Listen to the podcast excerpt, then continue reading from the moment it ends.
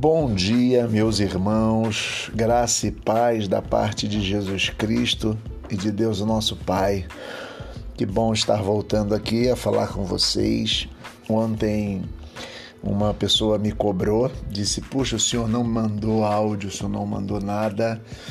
A pessoa, inclusive, disse: Eu fiquei meio preocupada, queria agradecer essa pessoa, que é a irmã Selma mas eu pensei em dar uma folga. Falei assim: nossa, vou dar uma folga a todo mundo, pois todo mundo está ouvindo minha voz todos os dias, está vendo meu rosto, é vídeo, é isso, é aquilo, e de vez em quando dar um descanso também faz bem, tá bom? Mas hoje estou de volta para nossa uma palavra para nós pensarmos, para nós refletirmos, para nós mantermos contato e para que possamos crescer no conhecimento e na graça do nosso Senhor Jesus Cristo.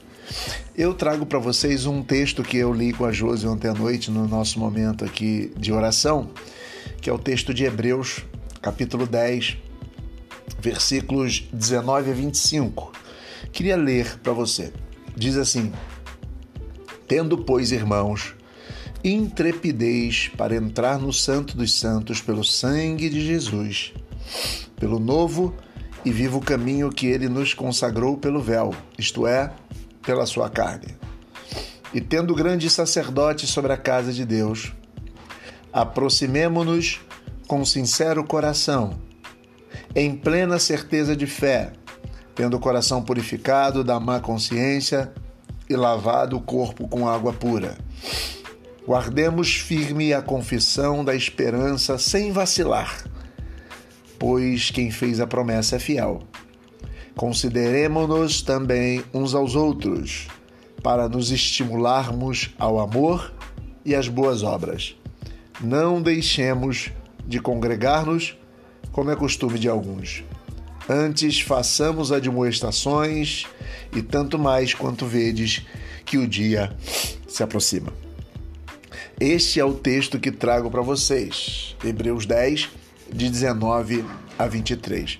Uma, uma pequena é, é, palavra para nos situar no texto. O texto de Hebreus ele vai dizendo o tempo todo sobre a superioridade de Jesus em relação ao ministério levítico, em relação a Moisés, em relação à lei. Esse é o texto que vai colocar para gente algumas questões, como está aqui em Hebreus capítulo 1, do versículo 1 ao 3, quando diz assim, ó, havendo Deus outrora falado de muitas vezes e muitas, de muitas maneiras aos pais pelos profetas, ele está fazendo uma comparação. Antigamente Deus falou de várias maneiras aos nossos pais pelos profetas. Aí diz no versículo 2: Nestes últimos dias nos falou pelo Filho Olha só. A quem constituiu o herdeiro de todas as coisas, pelo qual também fez o universo. Ele é o esplendor da glória e a expressão exata do seu ser. Quando Hebreus diz isso, quando o autor de Hebreus diz isso, ele está querendo dizer que a forma como Deus falou através de Jesus é perfeita, é superior. E depois ele vai ficar tratando no capítulo 1 sobre Jesus é superior aos anjos, a Moisés, enfim.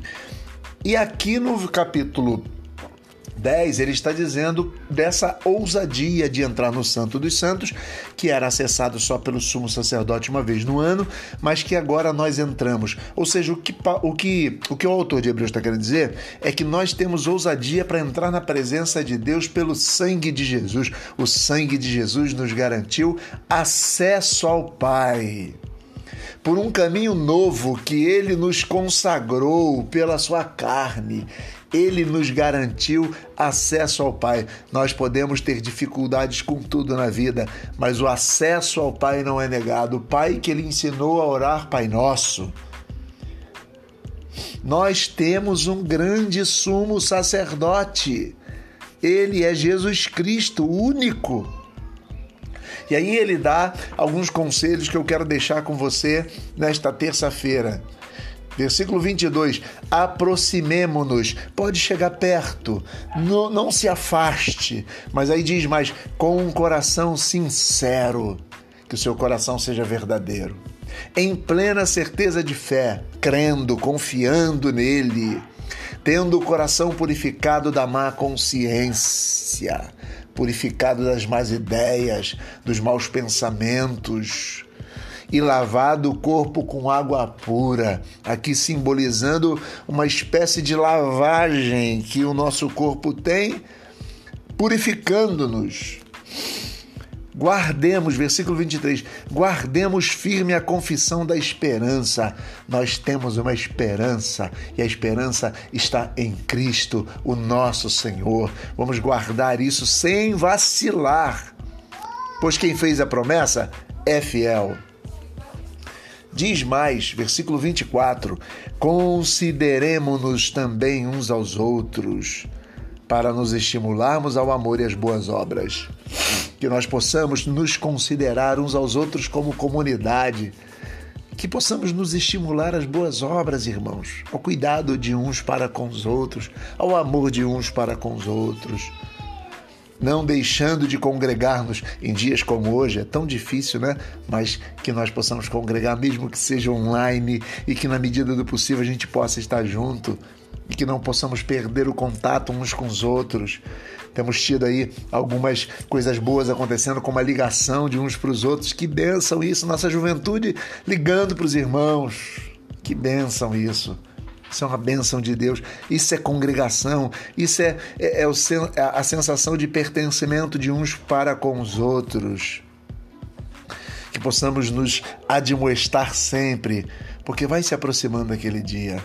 Esse texto é um texto maravilhoso, eu deixo para você, para abençoar a sua vida, abençoar a sua semana, abençoar seu dia, assim como abençoou ontem minha noite. Eu espero que a graça de Deus, a paz do Senhor, que a bênção do Senhor, que as comunhões do Senhor estejam sobre a sua vida e até mais. Deus abençoe.